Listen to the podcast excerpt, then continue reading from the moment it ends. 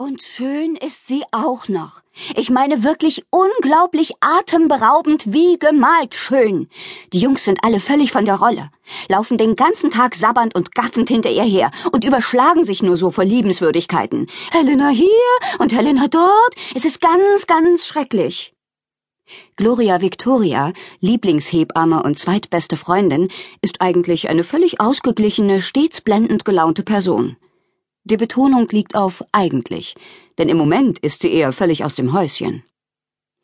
Während ich Babychaos die Milch von der zufrieden lächelnden Schnute wische und das schlafende Kind vorsichtig in seinen Stubenwagen packe, das Telefon mit der aufgebrachten Hebamme fest zwischen Kinn und Schulter gepresst, flüstere ich leise in die Sprechmuschel Gloria, Liebelein, du solltest dich nicht so aufregen, das ist schlecht für den Blutdruck.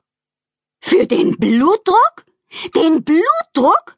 Ich sage dir, was mit dem Blutdruck in die Höhe treibt. Dieses Bunny mit ihren knallengen Jeans und diesen Beinen bis zum Hals.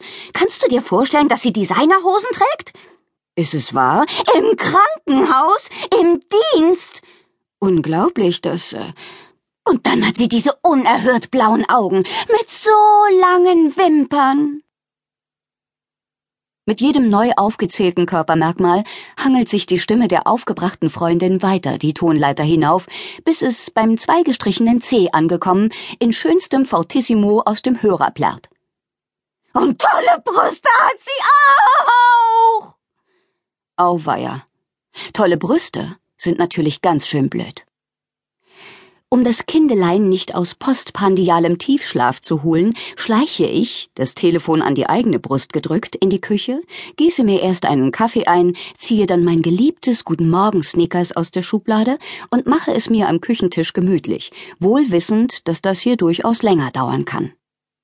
Das ganze Telefondrama dreht sich nämlich seit mehr als einer halben Stunde einzig um Frau Dr. Helena Schöne, welche, genau wie ich, als Assistenzärztin für Gynäkologie und Geburtshilfe im Krankenhaus am Rande der Stadt arbeitet und bei der ganz offensichtlich der Name Programm ist. Ich selbst kann das Ausmaß ihrer Schönheit noch nicht beurteilen, denn da die Kollegin Schöne sehr kurzfristig als meine Schwangerschaftsvertretung eingestellt wurde, habe ich bislang noch nicht die Bekanntschaft dieser sagenumwobenen Person gemacht. Was sich bald ändern wird. Nächste Woche. Denn dann ist mein Mutterschutz vorbei. Okay, tolle Brüste, lange Beine, die Frau ist die Pest. Habe ich das jetzt alles richtig mitbekommen? Die Pest? brüllt es mir beleidigt entgegen. Die Pest ist ein Babyschnupfen gegen diese Ziege. Ich sehe bildlich vor mir, wie die sonst sommersprossigen Wangen meiner Lieblingshebamme in flammendem Rot brennen. Unglaublich. Die Kleine ist wirklich völlig von der Rolle. Sag, Hase, was ist denn eigentlich los, hm? Nancy the Fancy ist auch umwerfend schön und arrogant und bösartig außerdem. Aber ich kann mich nicht erinnern, dass du wegen ihr jemals derart von der Rolle warst. Ja, brüllt es wütend zurück.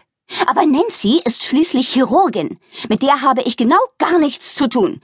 Und die ist ja auch nur hinter ihrem Oberarzt her und gräbt nicht an Malucci herum. Ach, daher weht der Wind also. Dr. Malucci ist nämlich auch gynäkologischer Assistenzarzt und gut aussehend. Obendrein seit kurzem mit meiner kleinen Sommersprossenhebamme liiert. Sag mal, ist da etwa jemand ein kleines bisschen eifersüchtig? Bist du bescheuert, Josephine? Wieso sollte ich eifersüchtig sein? Und auf wen? Hat er denn schon irgendetwas getan, was die ganze Aufregung rechtfertigen würde?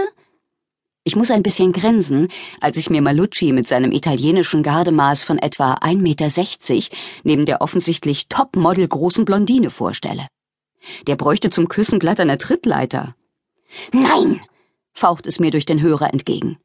Aber was noch nicht ist, das kann ja ganz bald was werden. Oh Mann. Noch nicht wieder richtig zurück aus dem Mutterschutz und schon ist die Kacke richtig am Dampfen. Das kann ja noch lustig werden. Willkommen im OP-Land. Es ist Montagmorgen, 7.45 Uhr, als ich ein wenig außer Atem am Klinikpförtner vorbei zu den Aufzügen hetze, einen Kaffee in der linken und lauter wichtige Dinge wie Arztkittel, Milchpumpe, Kühltasche und Mittagessen in der rechten Hand. Ein bisschen aufgeregt bin ich schon, so als wäre dies mein erster Arbeitstag. Dabei bin ich schon verdammt lange im Geschäft. Gefühlte 100 Jahre, würde ich sagen. Und war nur für ein paar Monate